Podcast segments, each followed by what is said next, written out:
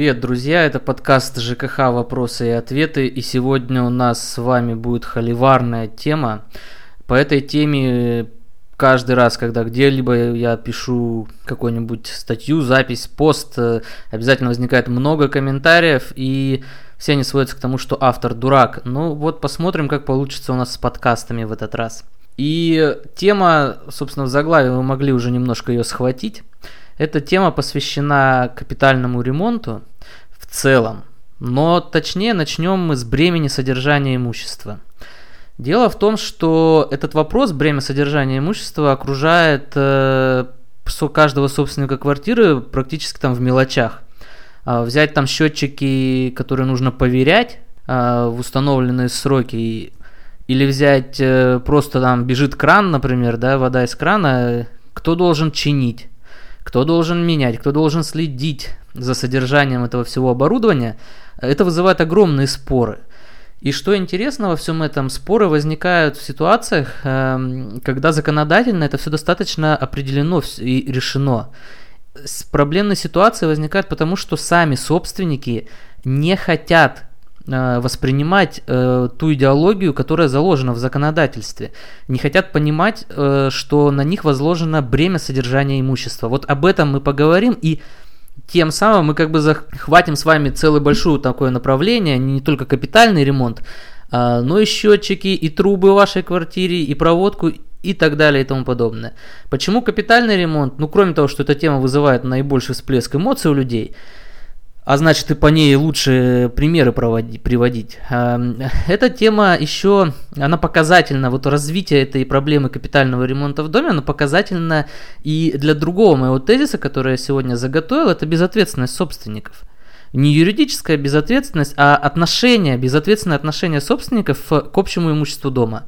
И вот давайте, значит, начнем э, по порядку. Итак, бремя содержания имущества – это понятие, которое Э, заложено в Гражданском кодексе, есть такая 210 статья, и там написано, что бремя содержания несет собственник. Итак, это вполне ясные, четкие слова, и когда их проводишь собственникам, они, в принципе, с этим соглашаются. Однако, если э, начинать рассуждать применительно к конкретным каким-то обстоятельствам, вот к тем же взносам на капитальный ремонт, то мы сразу встречаем непонимание у людей. И люди говорят, а зачем мне это бремя содержания? Не надо. Я приобретал квартиру, когда я получал квартиру, например, по приватизации, мне ни про, какое, ни про какое бремя содержания не говорили. Хорошо, давайте разбираться. Дело в том, что бремя содержания имущества это штука, которая офигеть как выгодна для собственников. Давайте я вам объясню там на примере, который к квартире не относится. Вот у вас есть обувь. И возникает вопрос, кто ее должен чинить? Точнее, я не прав, такой вопрос даже и не возникает. Если это обувь ваша, и она поломалась, то вы пойдете ее сдавать мастеру, чинить. Тем самым вы реализуете бремя содержания своего имущества. Но что самое интересное в этом во всем, предположим, что у вас нет такого, такой обязанности, такого права, как бремя содержания имущества, оно, например, возлагается на государство. Хорошо, предположим это, и у вас, например, оторвалась подошва. В этом случае вы не можете пойти и отремонтировать свою обувь. Вам придется ждать решения государства. С другой стороны, государство может в любой момент выдать вам предписание, иди и отремонтируй обувь. Это, очевидно, абсурдная просто ситуация, да, каждый это понимает. Но почему-то не до каждого доходит, что это ровно такая же абсурдная ситуация возникает с общим имуществом в доме, с счетчиками, со всем остальным, на что возлагает, э, что относится к вашей собственности. То есть, понимаете, идея бремени содержания имущества, это не просто вот взяли и навязали вам как собственникам. Это идея, которая защищает ваши права, позволяет вам распоряжаться своим имуществом так, как вы хотите, пользоваться им в том режиме, в каком вы хотите. Эта идея вас защищает. И вот вернемся к этому же э, взносам на капитальный ремонт. А если вот посмотреть да, на них, э, так вот внимательно взглядеться, то там такая интересная мысль заложена в самой идеологии капитального ремонта, что ремонт производится в связи с, э, с тем, что экс, эксплуатационные сроки у, у элементов здания подходят к концу. Ну вот что-то изнашивается, там крыша, стены, и вот мы это ремонтируем в порядке капитального ремонта. Вот обратите внимание на интересный момент – не государство принимает решение о ремонте вашего здания. Нет. Государство лишь контролирует сроки износа э, э, конструкции дома. И в связи с этими сроками износа конструкции дома государство уже э, придумало механизм, как ремонтировать э, здание. Предположим, бремя содержания опять-таки было бы не у вас, а у государства.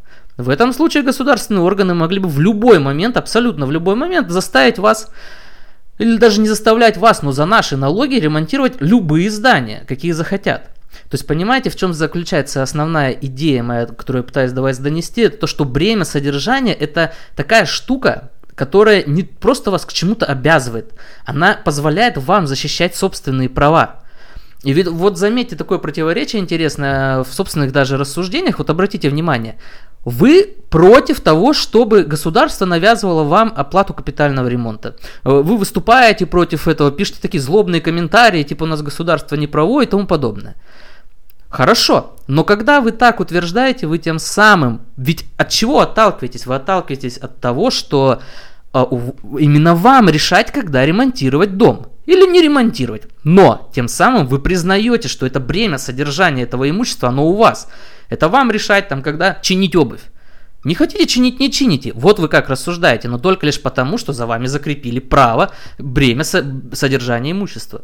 И вот опираясь на это бремя содержания, вы выступаете против взносов, которые всего лишь по сути своей являются принудительным механизмом реализации вашего права. Понимаете, в чем суть? Причем таким механизмом, который, вот так как он завязан на это, именно на бремя содержания, а не на полновластие там органов э, управления, э, так как это вот на этот момент завязано, то по этой причине государство не может полностью зарегулировать эту сферу. Вы посмотрите, там, чтобы провести кап капремонт, нужно и решение общего собрания, и, и можно менять размер взносов, и можно менять сроки проведения, и э, вносить разные там ремонтные работы, дополнять список. То есть все это возможно но как раз таки благодаря бремени содержания имущества. Итак, вот подвожу вот по этому пункту свою позицию, что бремя содержания, оно защищает собственника. Но защищая собственника, оно и предъявляет, естественно, определенные обязанности. И это обязанность ремонтировать общее имущество. И это касается, я повторяюсь, не только капитального ремонта. Типичная ситуация, когда собственники нежилых помещений или там, например, собственники квартир на первом этаже утверждают, я не пользуюсь лифтом, или вот собственники тех магазинов говорят, там, я не пользуюсь крышей в доме, какая мне от нее польза, почему я должен платить за содержание? Но вот задумайтесь, что как раз таки бремя содержания вам и позволяет, по идее, вот так рассуждать. Вот это противоречие существует. И в то же время, да, бремя содержания, оно четко, четко привязано к праву собственности. И поэтому, если у вас есть право собственности, Неважно, пользуйтесь вы имуществом, не пользуйтесь вы имуществом, вам все равно придется платить за содержание этого имущества.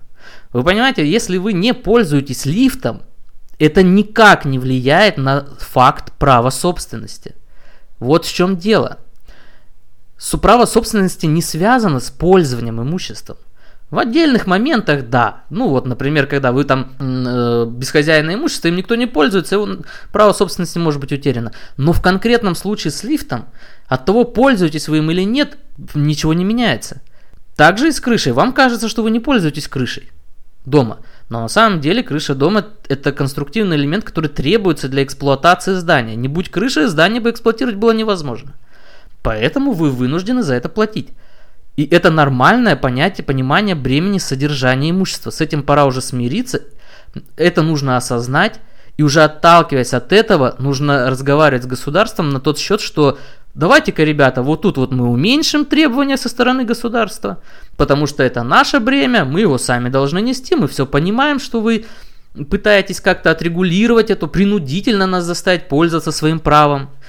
Но давайте вот снизим требования. Вот так нужно разговаривать, потому что это вытекает из вашего права собственности. Право собственности без этого не может быть.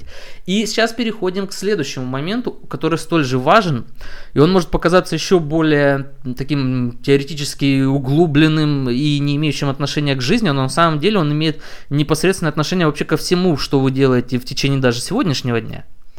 Этот момент касается сути самого права собственности. Что такое право собственности? Тут возникает два момента – а, точнее, не возникает два момента, а есть две теории. А одна теория представляет так, дело поворачивает, что право собственности это право э, лица по отношению к какой-то вещи. Э, эта теория, можно считать ее доминирующей, но она, как и любая, как почти любая доминирующая теория, она абсурдна. Э, право создания общественных институтов и регулирует общественные отношения, поэтому регулировать отношения лица к какой-то штуковине оно не может оно регулирует отношения лиц по отношению, в отношении какой-то штуковины. Ну вот, грубо говоря, э, если вот мне принадлежит машина, право собственности означает, что э, я могу требовать от других лиц не препятствовать мне в пользовании, владении, распоряжении этой машиной – нет, не возникает никакого там мифического каких-то связей между мной и машиной. И не может закон ее создать. А вот что закон может, так он может обязать других лиц не вмешиваться в мои отношения с моей машиной. И по этой причине э, нуж, нужно понимать, что право собственности это не только право, но это еще и обязанность. Э, тут скорее, понимаете, право собственности, оно больше похоже даже не на классическое право, например, в договоре, там, что у вас есть право там, требовать от другого лица что-то. Оно похоже на полномочия, как у органов власти. У органов власти не только есть право выполнять какие-то действия, но и обязанность выполнять эти действия. Не только право проведения проверки, но и обязанность проведения проверки. То есть здесь э, эти моменты совпадают. И с правом собственности точно так же. У вас есть право владеть, пользоваться и распоряжаться имуществом, но в то же время у вас есть и встречная обязанность. Вы должны содержать пользоваться и распоряжаться имуществом таким образом, чтобы не нарушались права других лиц. Вот этот социальный момент в праве собственности, он как бы не учитывается многими теми, из тех, кто выступает против взносов на капитальный ремонт. Вы поймите, да, вот некоторые уже смирились с тем, что у них есть доля в общем имуществе дома, но не хотят платить за содержание да, этого дома – и говорят, что да, меня это не касается. Но ведь надо понимать, что э, другие люди не могут пользоваться своей собственностью, пока вы э, без хозяина содержите свое, с, свою собственность. Ну, опять с теми же машинами приведу пример, да, например, если вы без хозяина содержите свой транспорт, то он может создавать аварийную ситуацию на дороге. Ну, согласитесь, нас это всех касается. Состояние автомобиля касается не только его владельца, оно касается любого пешехода. Любого, кто переходит по дороге, меня это волнует, потому что в зависимости от состояния его транспорта, в, в зависимости от этого поставлена моя жизнь. Но ровно те, так же обстоит дело и с общим имуществом. Если мы не будем содержать общее имущество, то начнутся его разрушения. Например, начнут куски от крыши отваливаться и падать на, зем, на землю и травмировать людей. Разве это дело? То есть мы хотим получить от права собственности только вот эти права пользоваться, распоряжаться и владеть, но мы при этом не хотим брать на себя вот социальную функцию. И вот эта социальная функция, она, кстати, заметьте, да, она идет во взаимосвязи с бременем содержания. Для того и установлено бремя содержания, чтобы выполнялась эта социальная функция. И вот эти два момента я осветил, такие теоретические. И надеюсь, что вам как бы становится все более понятно, почему, собственно, является справедливым тот факт, что государство требует взносы на капитальный ремонт. По существу государство просто принудительно заставляет нас пользоваться своими правами. Это не просто наша обязанность, это даже наше право. Бремя содержания вот это.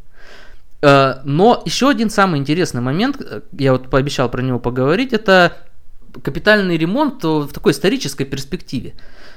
Когда только была реформа началась э, жилищного кодекса в 2005 году, э, капитальный ремонт, он там упоминался в законодательстве, но так, что, значит, вот когда подойдут сроки капитального ремонта, собственники должны, значит, выполнить ремонт, а если не выполнят, то э, государственные органы могут выдать предписание, предписание не выполнено, все, дом, короче, изымается в пользу государства.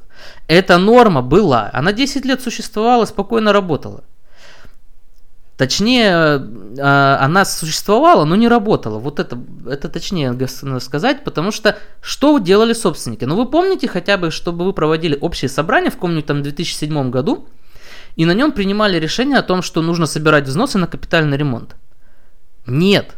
Несмотря на то, что в 2007 году уже была обязанность проводить капитальный ремонт здания, никто не чесался, понимаете? Никто не собирался ремонтировать дом.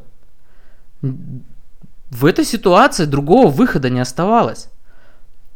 Другого выхода не оставалось, кроме как заставить людей платить взносы. Вот в чем суть.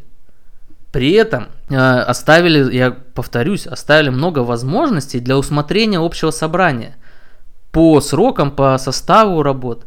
То есть вот такая ситуация у нас возникает. И эта ситуация, она проявляется, как я уже говорил, не только в капитальном ремонте. Вы, собственники не хотят ремонтировать счетчики, потому что считают, что им это не надо.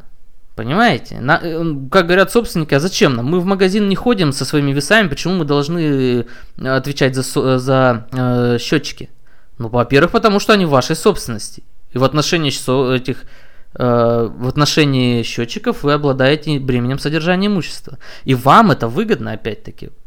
Представьте, что бремя возлагалось бы на РСО, например, энергосбыт, и они бы приходили в любой момент, когда им потребуется, вламывались бы в ваш дом и проверяли бы счетчики. Что бы вы могли возразить против этого? Да ничего. Но бремя содержания возлагается на вас. И это в ваших интересах, потому что счетчики считают ваш расход на коммунальные услуги, а следовательно и вашу э, плату за коммунальные услуги. И вот эти моменты э, я буду разъяснять в своем подкасте как можно чаще. Э, за свою десятилетнюю там карьеру, вот именно как юриста ЖКХ, я уже неоднократно просто эти все вопросы поднимал, я о них говорил. И вот только последний год, два, три стало такой эффект э, замечаться, что собственники стали осознавать, что они владеют не только квартирой, но еще и общим имуществом дома. 10 лет потребовалось только на то, чтобы не мне, вот я сейчас говорю вообще про законодательство, да, если в 2005 началась реформа, так вот 10 лет только потребовалось только на то, чтобы до людей стало доходить, что они собственники не только квартир, но и крыши и стен дома. Но вот что самое интересное, буквально напоследок, такой сочный интересный исторический факт из юриспруденции – ведь на самом деле право общедомовой собственности возникло не в 2005 году. Это, кстати, большое э, заблуждение, оно часто встречается. Это право возникло еще в 1994 году, когда появился Гражданский кодекс. И там, в этом Гражданском кодексе, в первой части есть норма, она еще до сих пор там существует, где написано об общедомовой собственности собственников квартир. Эта норма уже была и тогда. То бишь на самом деле нельзя даже сказать, что мы, собственники, еще не усвоили эти все положения, потому что там всего 10 лет реформы. На самом деле этим положениям уже 25 лет. 25 лет и, блин, они до сих пор очень трудно осознаются людьми. Но я надеюсь, что я вам сегодня помог, а вы мне за это поставьте лайк, плюс звездочки, комментарии напишите к моему подкасту, а я вам буду только благодарен. Все, всем спасибо и до следующих встреч.